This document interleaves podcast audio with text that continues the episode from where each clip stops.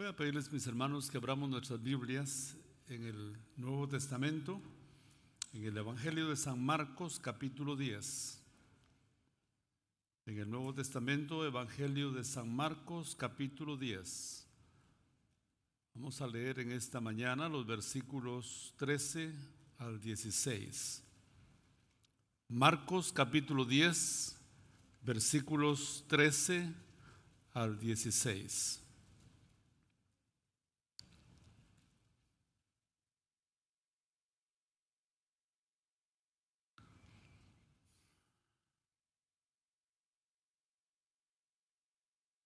La palabra de Dios dice, y le presentaban niños para que los tocase. Y los discípulos reprendían a los que los presentaban. Viéndolo Jesús se indignó y les dijo, Dejad a los niños venir a mí y no se lo impidáis, porque de los tales es el reino de Dios. De cierto digo que el que no reciba el reino de Dios como un niño, no entrará en él y tomándolos en los brazos, poniendo las manos sobre ellos, los bendecía. Los niños. Los niños son uno de los grupos que Dios valora y que nos pide valorar. Valorar y proteger. Él valora a las viudas, él valora a los huérfanos, a los extranjeros, a los ancianos y a los niños. Él valora todas las, cosas que Él hizo, pero esos son los grupos que se mencionan en la palabra, que son grupos que Él tiene muy cerca de su corazón. Y en Marcos capítulo 10, versículo 13 al 16, se nota la manera como Jesús ve valora a los niños. Este pasaje describe la reacción de Jesús cuando sus discípulos trataron de impedir que los niños fueran traídos ante Él. Y aquí en estos cuatro versículos vemos también cuatro derechos que los niños tienen.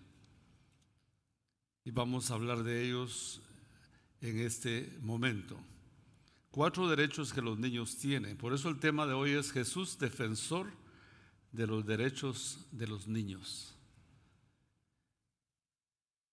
Versículo 14 nos dice la escena, los padres le presentaban niños para que los tocase, pero los discípulos reprendían, regañaban censuraban, rechazaban a los que los presentaban.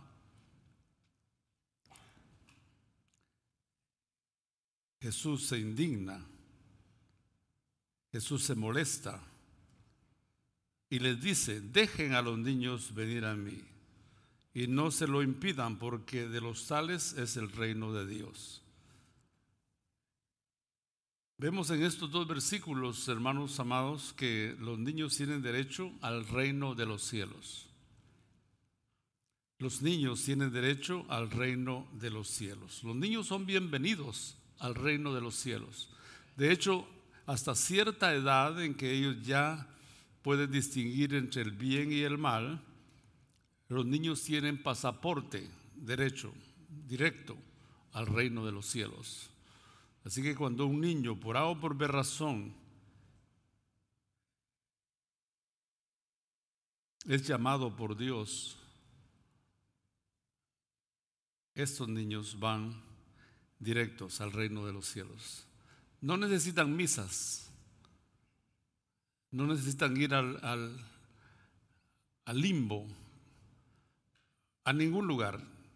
Aquí no hay escalas. Este pasaje dice claramente, que de ellos es el reino de los cielos. ¿Están aquí mis hermanos? La palabra nos enseña y nos libera de tantas teorías religiosas que nos quieren meter miedo en el corazón. Los niños, de ellos es el reino de los cielos. Hermoso. Tampoco es cierto que los niños se van al cielo para ser ángeles. No, Dios tiene millones de ángeles. La creación de los ángeles es diferente que la creación humana. No es que Dios necesitaba un angelito más y por eso se llevó a tu hijo. Suena muy romántico, pero no es cierto. No es cierto. A propósito, también ningún ser humano se va al cielo para cuidar de los demás. Sea tu mamá, tu papá o tu abuela, ellos se van a descansar, no a estarte cuidando. Más si te vas a meter al ok corral y luego quieres que otros te vigilen, te cuiden. No, no. Los ángeles son una categoría diferente. Los niños no se van al cielo cuando se van, cuando el Señor los lleva, para cuidar o para ser angelitos. No, no, no hay base bíblica para eso. La Biblia no dice de eso. Los niños tienen derecho al reino de los cielos. Y los niños como los adultos entramos por la puerta de la fe en Cristo Jesús. Es decir, los niños que ya alcanzan percepción, discernimiento entre esto y aquello, los que ya entienden la fe en Jesús. No hay una edad en que el niño se diga, a esta edad ya entiende. Cada uno de ellos arriba en diferente momento a esa etapa. Y cada padre y cada madre deben saber guiar a sus hijos para aprovechar esas etapas tan bellas. Dios me dio el privilegio de guiar a mis tres hijas a Cristo Jesús con palabras sencillas, lo más sencillo que pude. Y una de mis hijas, la más pequeña, la tenía en mis piernas, eran seis, siete añitos que tenía. Y trataba de explicarle lo mejor que podía. Y le dije, Jesús murió en la cruz por tus pecados. Y ella levantó su carita y me vio a mí y me dice, ¿y por los tuyos también? Estaba entendiendo perfectamente bien de qué estaba hablando. A veces pensamos que los niños no entienden. Sí entienden. Tal vez no entienden todo, por supuesto. Tampoco los adultos entienden todo. Porque los adultos nos distraemos vemos ahí que estamos bien, bien eh, así como muy atentos, pero muchos o algunos de ustedes están en otro lugar. Yo no, no soy soñador, soy realista, porque he estado en las bancas también y yo me he ido también. me he ido a otro lugar mientras están hablando, porque uno se pierde por cualquier cosa, pum, se dispara la atención a otro lado. Así que no intenten darme a tole con el dedo. Entonces los niños tienen derecho al reino de los cielos. En cierta ocasión un predicador evangelista llegó a su casa y le dice a su esposa, ¿cuántos se convirtieron a Cristo esta noche? Y el esposo le dice, pues dos y la mitad. Dos y la mitad. Pues la esposa pensó, dos adultos y, dos, y un niño, dos y la mitad. Entonces dijo, ¿fueron dos adultos y un niño? Y él dice, no, fueron dos niños y un adulto. ¿Están aquí? Más vale. Los adultos ya estamos a la mitad, otros ya tenemos un cuarto nada más, pero los niños están enteros enteros. Por eso, mis hermanos, es importante que los padres capturemos ese momento en que los niños son como un cemento fresco para imprimir en ellos la fe, el amor a Cristo Jesús. De los niños es el reino de los cielos. Pero el versículo 16 dice, y tomándolos en los brazos, poniendo las manos sobre ellos, los bendecía. En la primera parte de este versículo yo veo que los niños tienen derecho a ser protegidos, los brazos de papá y de mamá, el toque físico. A cierta edad nuestros hijos se nos escapan de los de los brazos, ya no quieren, ¿verdad? Ya no quieren el beso de mamá, más si es en público. Cuando pasan por ahí los, algunos bien temprano, como 10, 11, otros 12, 13, los padres los van a dejar a la escuela y dicen, déjeme aquí, por favor. Yo camino. ¿A cuánto les ha pasado eso? Sí, varios de ustedes. A mí también me pasó.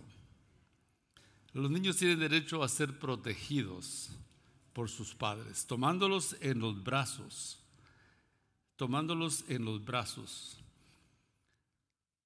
Desde el vientre de la mamá, el niño merece ser protegido. Por eso, gracias a Dios, que de algo sirve la decisión de la Suprema Corte hace unas semanas en declarar el aborto a nivel federal ilegal. Yo sé que hay estados pro muerte, porque eso es, muerte, asesinato a sangre fría.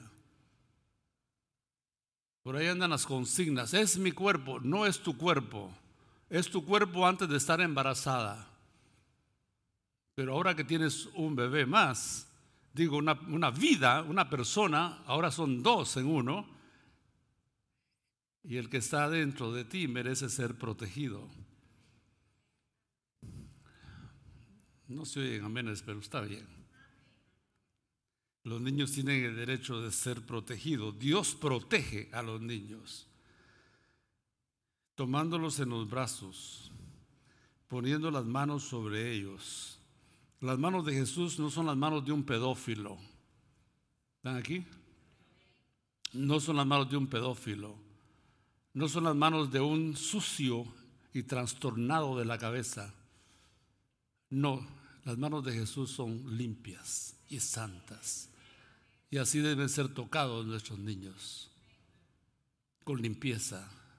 Seas papá, papá adoptivo, abuelo, tío, hermano, cuñado, lo que seas, debes tocar a los niños como Jesús con limpieza para darles la protección, para darles el afecto, la limpieza del toque físico, limpio, puro, como el toque físico de Jesús. Así que cuidado con eso, mis hermanos. No debemos tampoco ser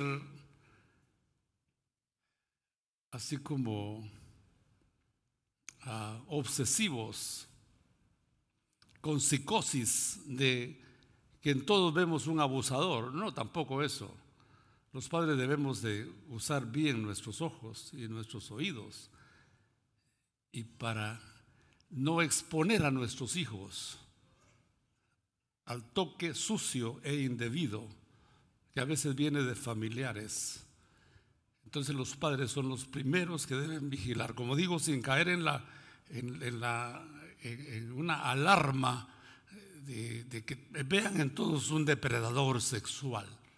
No, pero sí usar la sabiduría que viene de Dios, el sentido común.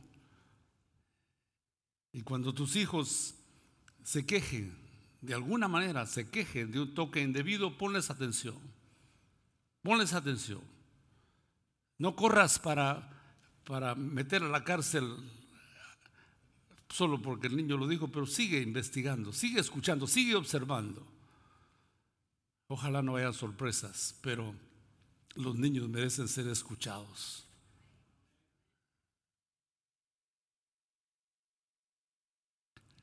El versículo dice también, tomándolos en los brazos, ellos merecen, tienen derecho más bien a recibir amor. ¿Cómo expresamos el amor a nuestros hijos? Sea que estén en los brazos, sea que sean preescolares, escolares, adolescentes, adultos. la dinámica de la expresión del amor va cambiando. Como ya dije, los adolescentes temporalmente se alejan del toque físico y se meten a sus cuartos, ¿verdad? Ahí están.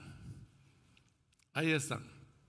¿Qué están haciendo? Es tu deber, papá, mamá, saber qué están haciendo. Es tu deber.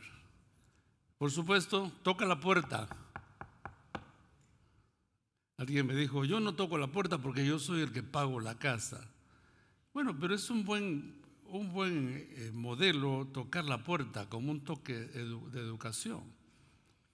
Y de vez en cuando, cuando tus adolescentes no estén en su cuarto, entra chequea, revisa. No te vuelvas un investigador, un FBI, del FBI, de la CIA, que llegan y salen con las cajas y se llevan lo que piensan que es la evidencia del delito. Pero una mirada, si eres un padre, una madre que visita sus cuartos con frecuencia, vas a notar que algo no está bien, que algo no huele bien llega con una mente completamente libre, no con prejuicios. Chequea. Yo tuve tres hijas y fueron adolescentes y cuando no estaban hacía una visita de vez en cuando a sus cuartos y chequeaba en el closet, debajo de los colchones, debajo de la cama. Ah, el pastor no confiaba. Sí, no confiaba, así como lo ve. Ni confío en mí tampoco. Ni en mí confío. Ni en mi sombra. Porque en la mañana me la da para allá y en la tarde me la da para allá. Dice la palabra de Dios que el corazón humano es perverso. Así dice la palabra de Dios. Dice, ¿quién conocerá el corazón humano? Pues Dios que conoce todo. Así que no te confíes. Eso que diga, yo meto las manos al fuego por mis hijos. Mire, ahí que se me quemen, pero yo confío en ellos ciegamente. Pues en medio de tu ceguera, levanta tus antenas. Vas a tener sorpresas algunas veces. Ojalá nunca las tengas. Pero hay sorpresas. Te iba a decir, ¿a qué hora salgo de aquí para irme a meter al cuarto de mi hijo? Y los patojos van a salir corriendo ahora para ir a ocultar evidencia. ¿eh? Ojalá no. Estoy, estoy, por supuesto, exagerando esto, pero los niños necesitan, y eso es parte de tu amor para ellos. El amor protege, el amor pone límites. Ponle límites. Es como Dios. Dios nos ha puesto límites. Desde el principio, allá en el huerto del Edén, Dios le dijo a Adán y a Eva, de todo pueden comer, pero de ese árbol que está en el centro del huerto no pueden comer. No temas usar la palabra no, aunque los psicólogos trasnochados de las décadas pasadas nos han dicho, no hay que decirle que no a los niños porque se trauman porque crecen con un déficit afectivo en sus vidas. ¿Qué saben estos? Dios es el que tiene la última palabra. Cuando Dios dice que lo hagamos, debemos hacerlo. Y Él lo hizo por su ejemplo. Él nos pone límites también. Y nos advierte, que es otro, otro, otra esfera de la educación de los hijos, la advertencia. Por supuesto, no estoy hablando de amenazas, solamente estoy hablando de advertencias. ¿Qué pasa si viola los límites? Tiene que haber una advertencia y tiene que haber consecuencias también. Dios nos trata a nosotros con mucho amor, pero también nos pone consecuencias. Le dijo a Adán y a Eva, el día que de él comiereis, recibiréis un cupón para, ir, para que se vayan al mall de 500 dólares. ¿Así dice? ¿Así dijo? No. Dijo, ciertamente morirán. Así. Así como lo ve. Y Dios cumplió su palabra. El amor, mis hermanos, es firme. El amor es como mano de hierro en guante de seda. ¿Eres tierno? Por supuesto que sí. Sigue siéndolo. Pero sé firme, hermano, hermana. Sé firme. Y vas a darte cuenta que vas a crear hijos maduros, hijos que valoran la educación que les diste, porque les diste amor. Y aquí el pasaje sugiere el amor de Jesús, tomándolos en los brazos, poniendo las manos sobre ellos. Y en último lugar, los niños tienen derecho también a ser bendecidos. Los niños tienen derecho a ser bendecidos. Dice que Él los tomaba en los brazos y poniendo las manos sobre ella, los bendecía. Significa que Él puso en voz alta lo que estaba en su corazón. Los padres a veces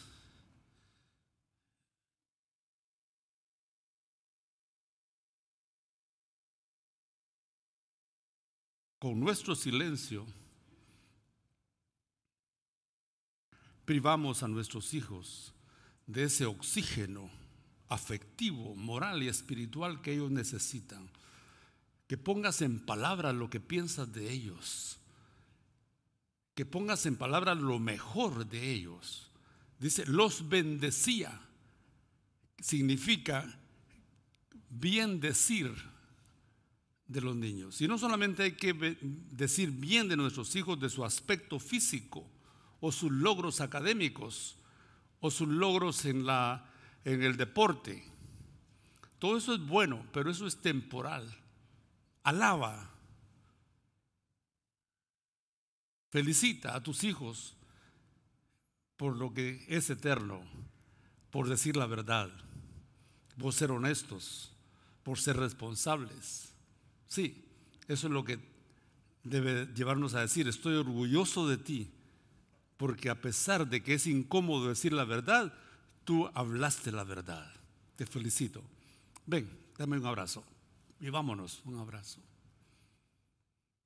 Tenemos que eh, sacar de nuestro corazón una bendición para nuestros hijos, para nuestras hijas, tomándolos en sus manos, dice el Señor, en los brazos, poniendo las manos sobre ellos, los bendecía.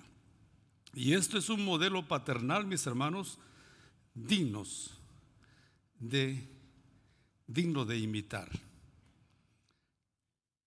Yo acostumbraba llegar a la cama de mis hijas y pararme ahí, la luz apagada, ya dormían y las bendecía. Las bendecía. Y declaraba para ellas un futuro de bendición. Oraba por de hecho, si tal vez no me van a creer ustedes, pero cuando las tenía en mis brazos y las miraba, miraba esa ternurita, y yo pensaba, ay, ¿quién irá a ser el ingrato que va a venir y, se va a casar con ellas? Pero al rato cambiaba y Señor, en alguna parte debe estar este ingrato.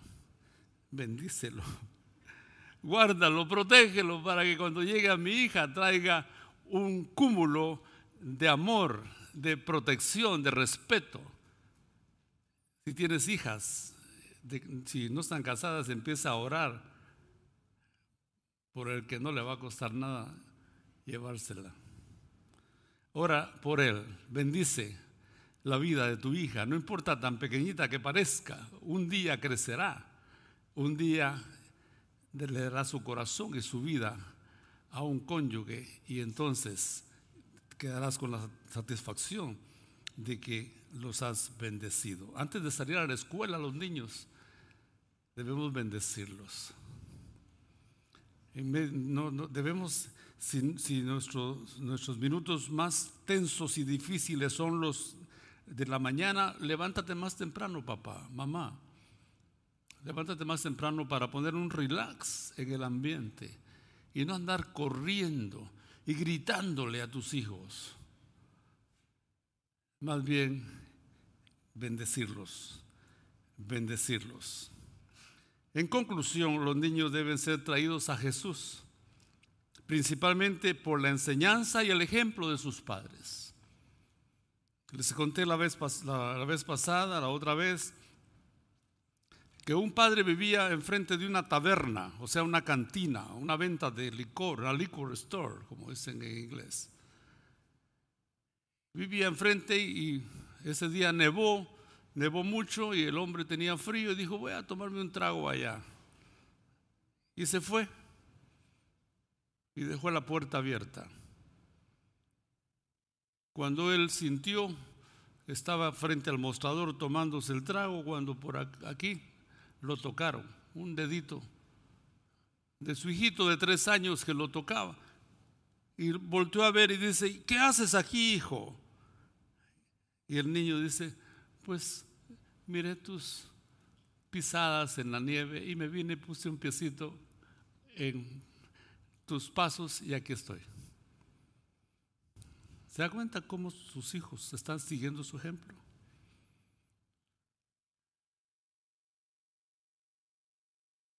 Los fariseos decían, hagan lo que nosotros decimos, pero no lo que hacemos. Cristo advirtió a sus discípulos, hagan lo que ellos dicen, está bien, pero no hagan lo que ellos hacen. Ese ejemplo para nosotros, los padres, no cuenta. Tenemos que arrastrar a nuestros hijos en un sentido positivo, por supuesto, atraídos por el magneto de nuestro ejemplo, por la atracción de lo que somos, no de lo que decimos. Y aquí tenemos esta tarea que se hace por la enseñanza de los padres y el ejemplo de sus padres. Cuando tú dices, mañana es día de ir a la iglesia, todos acostarse temprano, por favor, no importa la edad que tenga. Mientras estén en tu casa, tú puedes, en diferentes niveles, cuando los niños están pequeños, pues hay una cadena de mando, pero cuando crecen hay una cadena de consejo. Ya no puedes mandar, pero puedes aconsejar. Es más, cuando se casan todavía puedes aconsejar, pero te, sugiero que pidas permiso, como el pastor García lo hace. Cuando mis hijas, yo veo que por ahí hay un tornillo flojo, yo digo, ¿cuándo comemos juntos? Me gustaría que comamos juntos. Y solo ella, sin el chute del esposo, perdón, sin él, eh, sin él, solamente ella viene y con su papi y le doy un mensaje. ¿Sabes qué? He estado viendo cómo, cómo yo aprecio mucho eso de ti, yo valoro mucho cómo tú tratas a tu esposo, tienes unos hijos aquí, y empiezo a construir en ellas algo que solo está en mi corazón. Y ellas, pero ¿sabes qué? Quiero decirte algo. Y empiezo entonces a, no lo voy a decir por este micrófono, que, es lo que les digo, pero hay un momento que ese consejo es bienvenido. Y cuando ellas saben que yo quiero decirles algo, les pido permiso. ¿Me permites darte un consejo? Típicamente, ellas me dicen, sí, papi. Típicamente. No es porque yo sea el papá perfecto, no, no lo soy. Simplemente es porque desde pequeñas ha habido una conexión con ellas de amor, de interés por ella, por sus vidas, de respeto. Y esa conexión va contigo y conmigo hasta que nos vamos a la presencia del Señor. Así que es el tiempo, mis hermanos, ustedes que tienen hijos ah, chiquitos, de brazos, adolescentes, preescolares o escolares, de marcar esas vidas de sus hijos. Y aquí tenemos el ejemplo de Jesús defendiendo el derecho de los niños de ser valorados, protegidos, amados y bendecidos por sus padres. Ahora yo quiero ir cerrando aquí y reconocer algo. Hay padres que no recibieron eso de sus padres, ¿cierto? Voy a repetir, hay padres que llegan a ser padres, pero que no recibieron eso de sus propios padres. Pero pueden romper el ciclo y comenzar ustedes. No me vengas a decir, es que yo soy así porque mi papá era así. Por favor. Cuando uno arriba a la madurez, llega a decir lo que Pablo dijo en 1 Corintios 13, cuando yo era niño, ¿qué? Pensaba como niño, hablaba como niño, juzgaba como niño. Mas cuando ya fui grande, maduro, dejé lo que era de niño. Entonces deja las niñerías. Asume tu rol como padre, asume tu rol como madre, como adulto, como adulta, madura. Y no te estés escudando en que mi papá hizo esto y por eso yo soy así. Por favor, no me vengas con esas ideas trasnochadas, porque no es cierto. Cada uno somos responsables delante de Dios, y más los que nos encontramos con Cristo, y que nuestros padres no tuvieron la luz del Evangelio, y ahora nosotros tenemos la luz del Evangelio. Así que podemos, mis hermanos, romper ese ciclo y comenzar a hacer lo que Cristo hizo con los niños, con nuestros propios hijos. Perdonen a sus padres. Perdone, yo perdoné a mi padre, a mi madre por sus errores conmigo. Y cuando mis hijas fueron ya adultas, cuando estaban 18 años, un día nos reunimos a la mesa y les digo, hijas, yo quiero reconocer que mi paternidad no fue perfecta con ustedes y yo quiero que ustedes hagan memoria de algo en que su padre les falló y lo hablemos aquí. Yo quiero pedirles perdón por eso. ¿Habrá alguna de ustedes que tenga alguna cosa que recuerden que su padre, una promesa que no cumplió, un exceso en la educación? Y las manos se levantaron. Ay, Dios mío, César, ¿qué te metiste? Pero eso fue sanador, mis hermanos. Eso me acercó más a ellos y, y me subió en el nivel de respeto y admiración. Yo no buscaba eso, eso fue consecuencia de ese acercamiento sincero para con ellas y reconocer, no fui perfecto, pero aquí estoy para reconocerlo.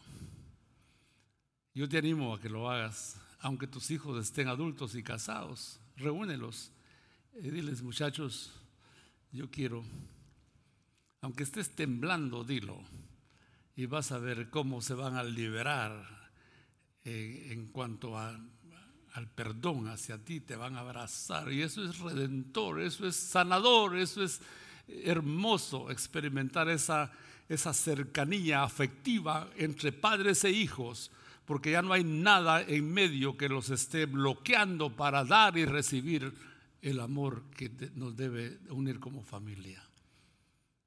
¿Están aquí mis hermanos?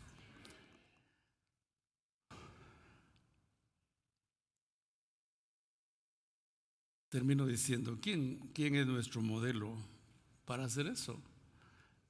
Quizás no lo sea mi abuelo, quizás no lo sea papá, pero el modelo por excelencia, ¿saben quién es? Dios nuestro Padre. En lo que Él ha dicho, en lo que Él ha hecho, nos muestra un modelo perfecto que jamás podremos agotar ni exceder pero sí podemos imitar en la pobreza de nuestra humanidad, imitar a Dios como Él nos instruye, como Él nos ama, como Él nos corrige, como Él nos disciplina, como Él nos provee. Oh, tantos temas que nacen al ver y leer de Dios que enriquece la paternidad humana.